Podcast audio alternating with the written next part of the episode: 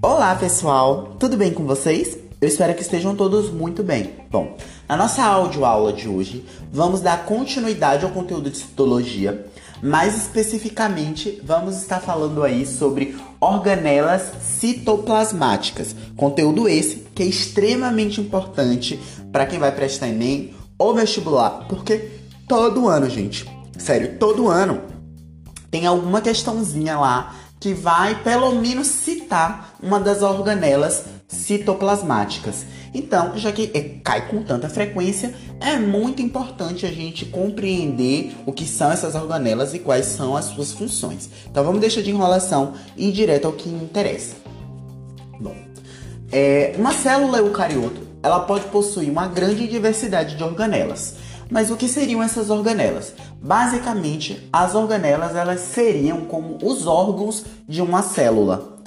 Assim como nós temos os nossos órgãos que desempenham funções específicas, como por exemplo o coração que vai bombear sangue, o cérebro que vai ali participar da nossa interpretação dos estímulos externos e resposta para esses estímulos que desempenham cada órgão do nosso corpo desempenhando uma função específica, na célula não é diferente. Ela tem as suas organelas, onde cada uma vai desempenhar uma função para a sobrevivência da célula e para a sua função dentro do corpo do ser vivo.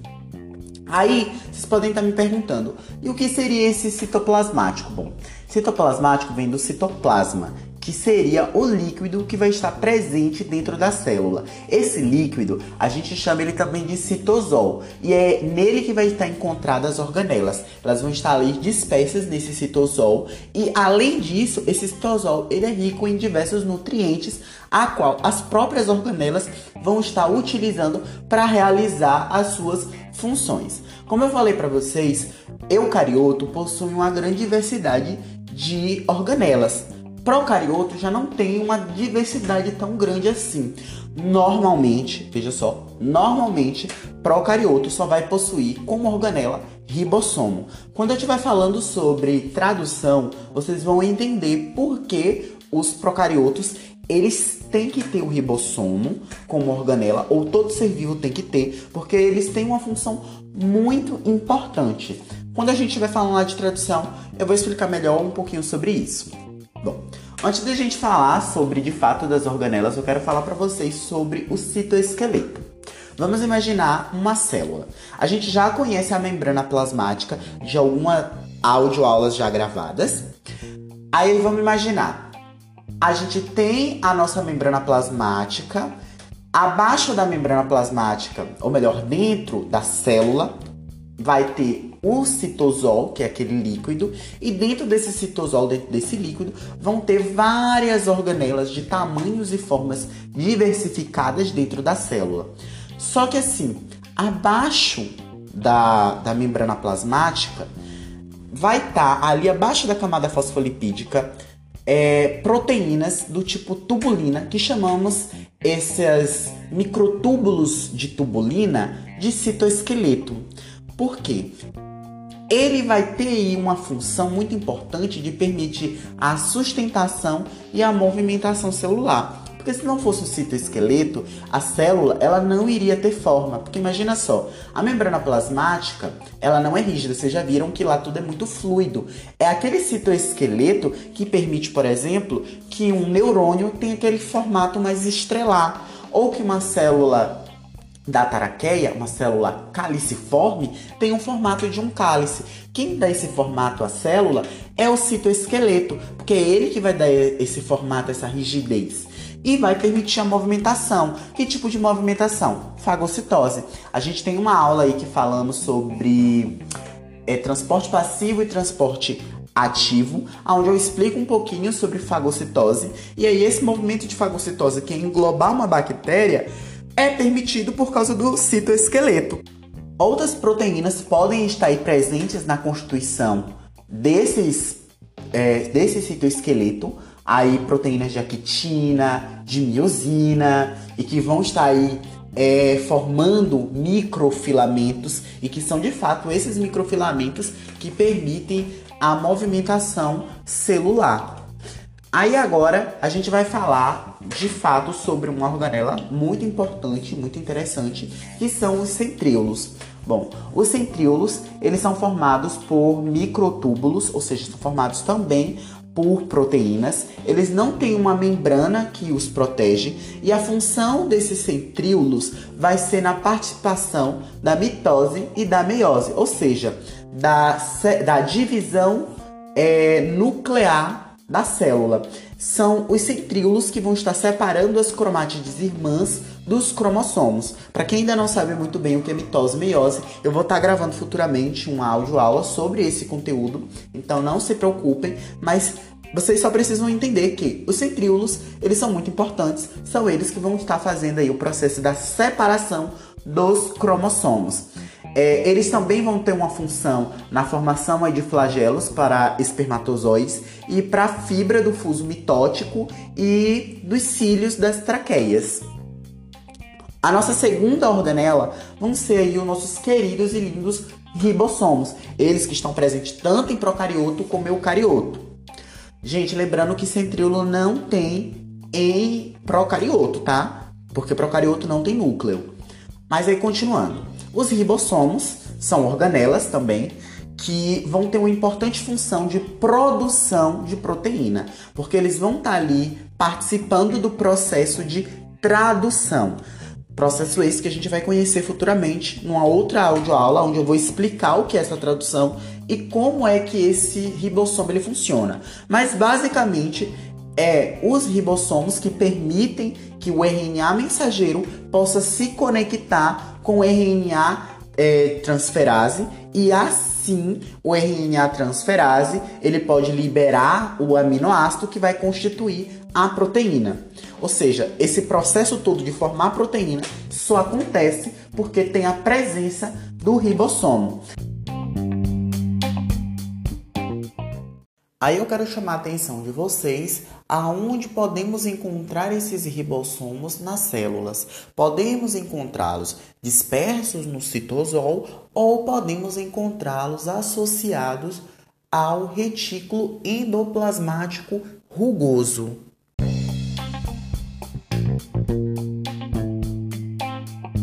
A produção de proteínas, eles podem ser chamados de poliribossomos ou polisossomos. Eles também não possuem uma membrana ali proteica para protegê-los e eles podem estar livres também nas células ou como eu falei para vocês, associados a uma outra organela, no caso, o retículo endoplasmático rugoso. A constituição do ribossomo é, ele é formado por proteína e por RNA. Gente, veja só, centríolo é formado só por proteína.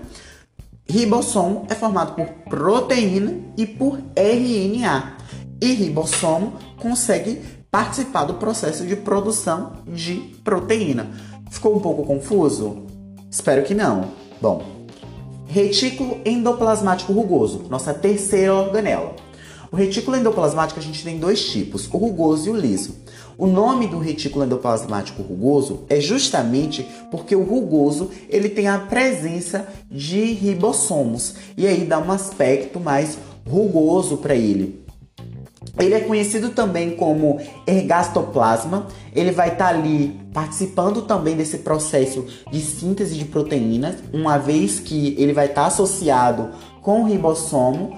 É, eles possuem é, eles conseguem sintetizar proteínas também para esse meio externo, eles conseguem transportar substâncias dentro do citoplasma, assim elas não vão se associar com outras moléculas. Então imagina só, Proteínas são produzidas ali pelo processo de tradução. Após serem produzidas, é o retículo endoplasmático rugoso que vai ter o papel de pegar essa proteína que está ali na célula foi sintetizada e assim direcioná-la para locais específicos. Porque se a proteína ela ficar ali no citosol, ela pode se associar com outras moléculas ou ser utilizada por outras organelas e aí todo o trabalho de produzir a proteína foi por água abaixo. Os ribossomos, ou o retículo endoplasmático rugoso, eles possuem também uma membrana e eles são, como eu falei para vocês, denominados de retículo endoplasmático rugoso justamente porque eles têm ribossomos. Tudo ok?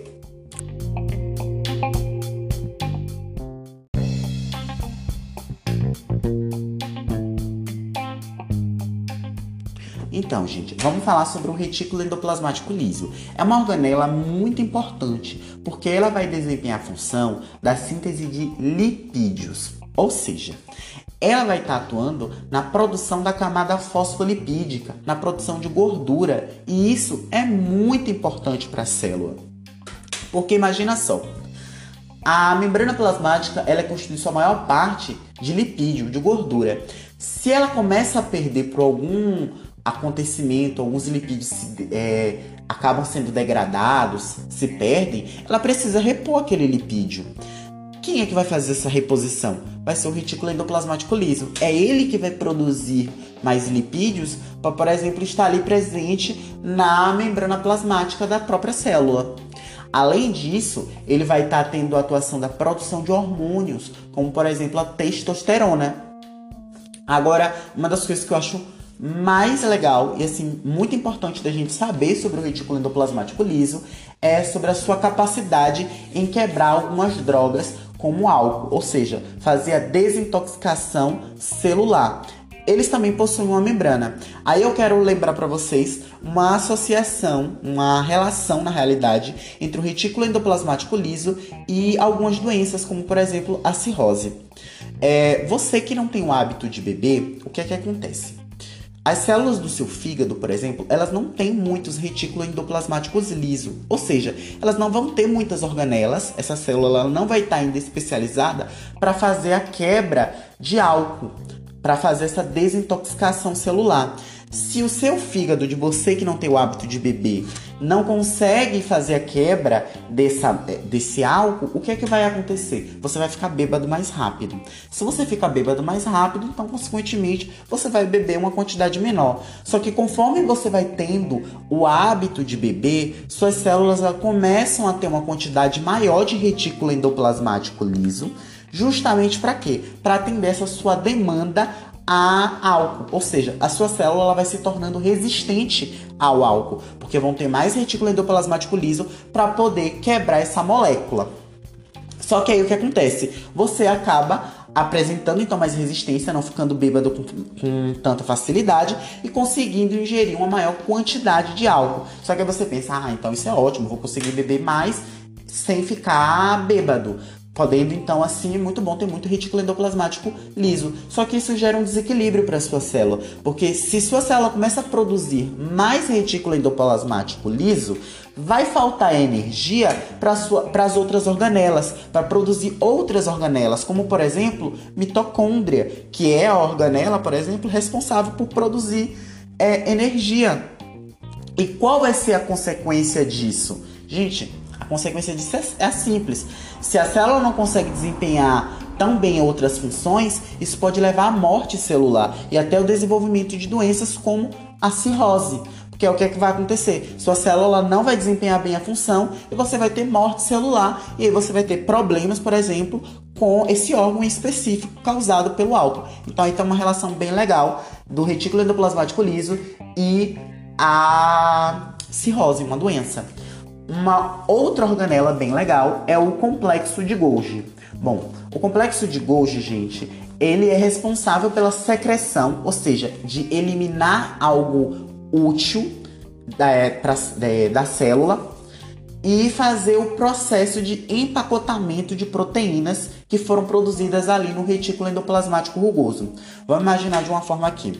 O retículo endoplasmático rugoso, ali com seus ribossomos associados, estão prote produzindo proteínas. Essas proteínas estão sendo direcionadas pelo retículo endoplasmático rugoso, só que aí o que acontece? O complexo de Golgi ajuda o retículo endoplasmático rugoso empacotando, ou seja, deixando as proteínas mais organizadas e colocando elas diretamente aonde elas precisam ser depositadas, para o meio extracelular. Então ele vai estar tá aí acelerando esse processo, como eu falei, de secreção de, por exemplo, de proteínas é, da célula.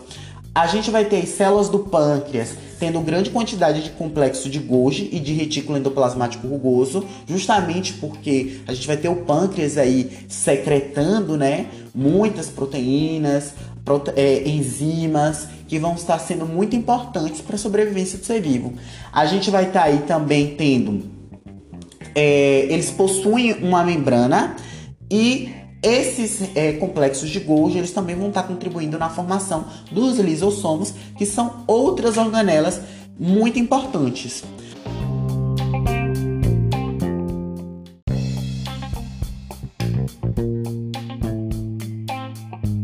Então, já que a gente está falando de lisossomos, vamos falar então sobre essa organela. Quem é ela, né? Bom, os lisossomos, gente, eles vão participar do processo de digestão celular. É ele que vai estar tá fazendo aí um processo que a gente vai chamar de autofagia ou autólise. Autofagia seria a digestão de organela da célula. É ele então que vai fazer a digestão de alguma organela que esteja tendo um mau funcionamento, por exemplo, ou de autólise, que seria de destruir toda a célula, ou também pode chamar, podemos chamar de apoptose. A apoptose, ou essa autólise, de forma positiva, ela vai ocorrer no desenvolvimento embrionário para destruir as membranas interdigitais em humanos. Sim, a gente aí no nosso desenvolvimento embrionário, a gente tem membranas interdigitais que são digeridas pelos lisossomos. No caso dos animais, a gente vai ter os lisossomos atuando aí para destruir, por exemplo, caudas de girinos no seu processo de metamorfose. Já uma apoptose de forma negativa, a gente vai ter aí com doença de silicose que destrói as células do pulmão. A gente teve, a gente tem alguns exemplos de quando é que ocorre esse processo dessa doença de silicose, é, incêndios, quando você a gente acaba jogando muita fumaça dentro dos nossos pulmões. É, esse processo de apoptose acaba ocorrendo com as células dos nossos pulmões. E esses, essas organelas, elas também possuem membranas. Bom, agora vamos falar sobre uma outra organela. Essa sim, uma organela muito importante. Ela vai estar tá aí atuando no processo de respiração celular é a mitocôndria, ela vai ocorrer para produção de ATP, então é uma organela com função de produção de energia.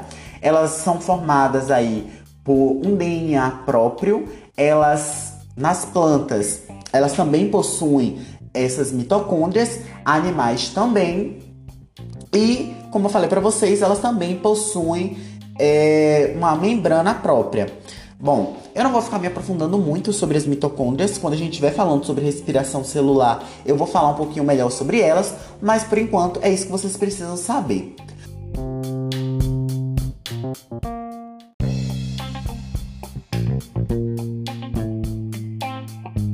Agora, eu vou falar para vocês sobre organelas que são exclusivas de alguns grupos. Uma dessas organelas, eu vou estar tá falando aí, que é o peroxossomo. O peroxossomo é exclusivo dos animais. Ele vai estar tá atuando na degradação de peróxido de hidrogênio, que é tóxico para a nossa célula, e de etanol, só que em menor quantidade, uma vez que a gente já tem, por exemplo, o retículo endoplasmático liso para fazer essa degradação de álcool. Eles também possuem uma membrana própria.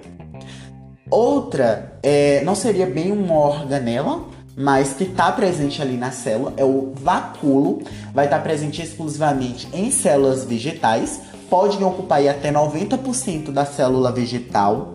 Ele vai ter aí é, importante função na controle é, osmótico. Ele vai estar tá armazenando pigmentos, é, armazenando também substâncias tóxicas ou cristais de oxalato de cálcio para proteção de, das, plant, das plantas vai estar tá atuando na reserva proteicas para sementes, por exemplo, e vão estar tá presentes, como falei para vocês, geralmente em célula vegetal. Aí, para quem não conseguiu compreender muito bem, gente, o vacúolo, ele é literalmente um espaço na célula vegetal. Ele é um espaço muito grande que ocupa 90% dessa célula e tem todas essas funções que eu falei para vocês, de armazenamento de substâncias tóxicas, cristais de oxalato de cálcio, pigmentos, reservas proteicas, enfim.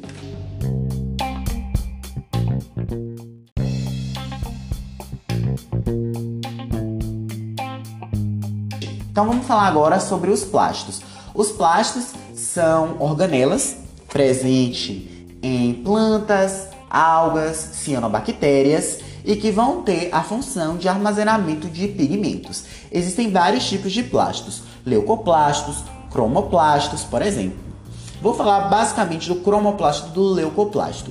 O cromoplasto ele vai armazenar o pigmento chamado de clorofila e o leucoplasto ele vai estar tá armazenando outros tipos de pigmento e o armazenamento de amido. Bom, esses cromoplastos, gente, como eu falei para vocês, eles armazenam a clorofila. A clorofila, ela fica depositada basicamente num tipo de cromoplasto chamado de cloroplasto. Esse cloroplasto, ele é constituído basicamente, ele possui um DNA próprio, ele tem uma membrana que o protege e ele é muito importante porque ele vai ser responsável por realizar o processo de fotossíntese. Processo esse, como eu falei para vocês aí na nossa, uma das nossas primeiras aulas, foi uma grande revolução para a existência de vida no planeta.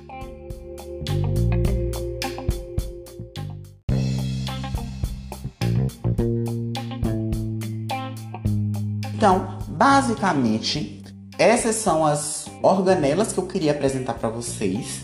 É, foquem sempre aí as organelas que eu acho que são fundamentais, as principais são os ribossomos e as mitocôndrias. Complexo de Golgi, é, retículo endoplasmático rugoso, retículo endoplasmático liso e os cloroplastos são também outras organelas que vocês precisam dar bastante atenção, porque são as que, assim, tem bastante chances de aparecer na provinha de vocês. Enfim, o que eu tinha para dizer para vocês era isso. Eu espero que todos vocês tenham gostado dessa audioaula. Até a próxima e continuem acompanhando as nossas audioaulas aqui. E é isso. Tchau, tchau.